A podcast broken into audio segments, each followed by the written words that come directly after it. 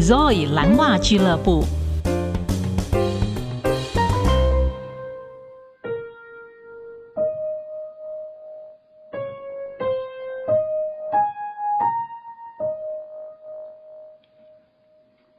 这个旋律您熟悉吗？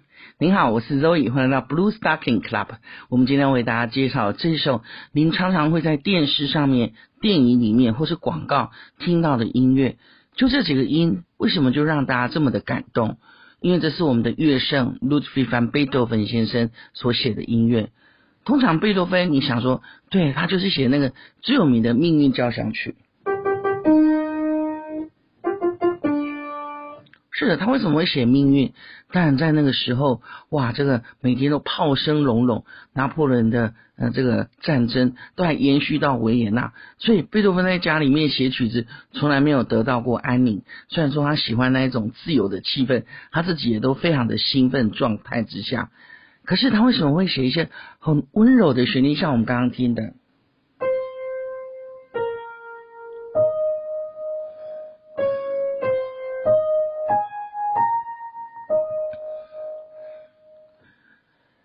贝多芬他一辈子身边都有很慈悲、很喜欢他的人。从他的母亲开始，贝多芬是长子，妈妈好温柔哦，妈妈对他好的不得了。所以当他第一次到维也纳去，一听到母亲生病，他马上就赶回家，赶回去德国的波昂，为母亲也办了丧事。过了好几年，他才再度踏上旅程，到维也纳去发展。他下面还有两个弟弟，一个弟弟学音乐，一个弟弟当药剂师。他们也都希望到维也纳去投靠贝多芬。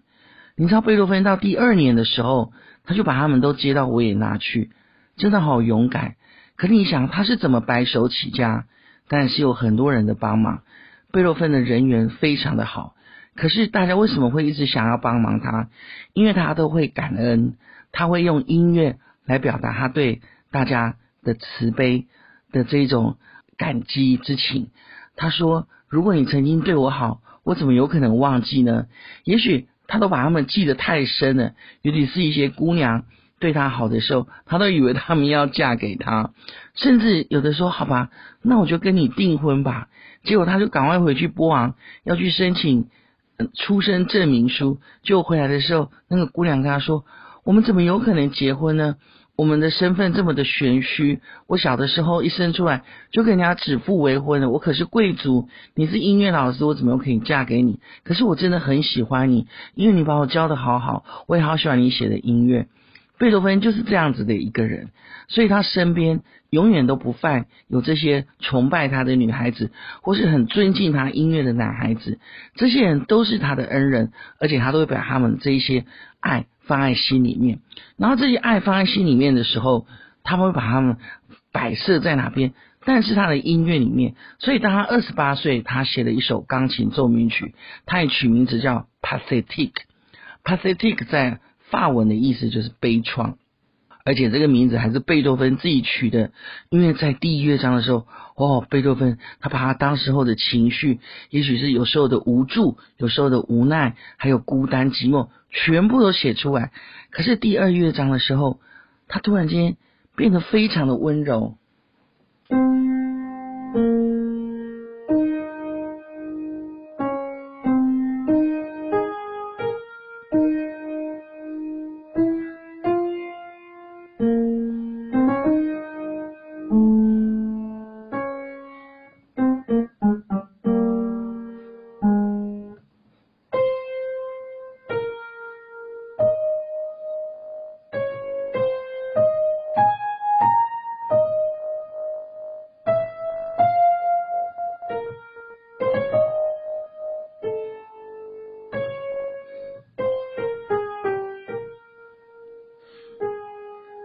是的，悲怆奏鸣曲的第二乐章上面，贝多芬还用意大利文写的 Adagio cantabile，cantabile 就是说要像唱歌一样的慢板，哇，像唱歌一样。是的，为什么人的心要开始唱歌？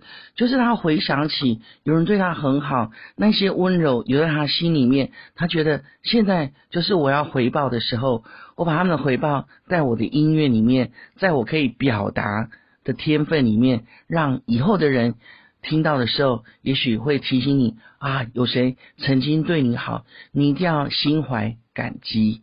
这就是贝多芬他的悲怆奏鸣曲第二乐章。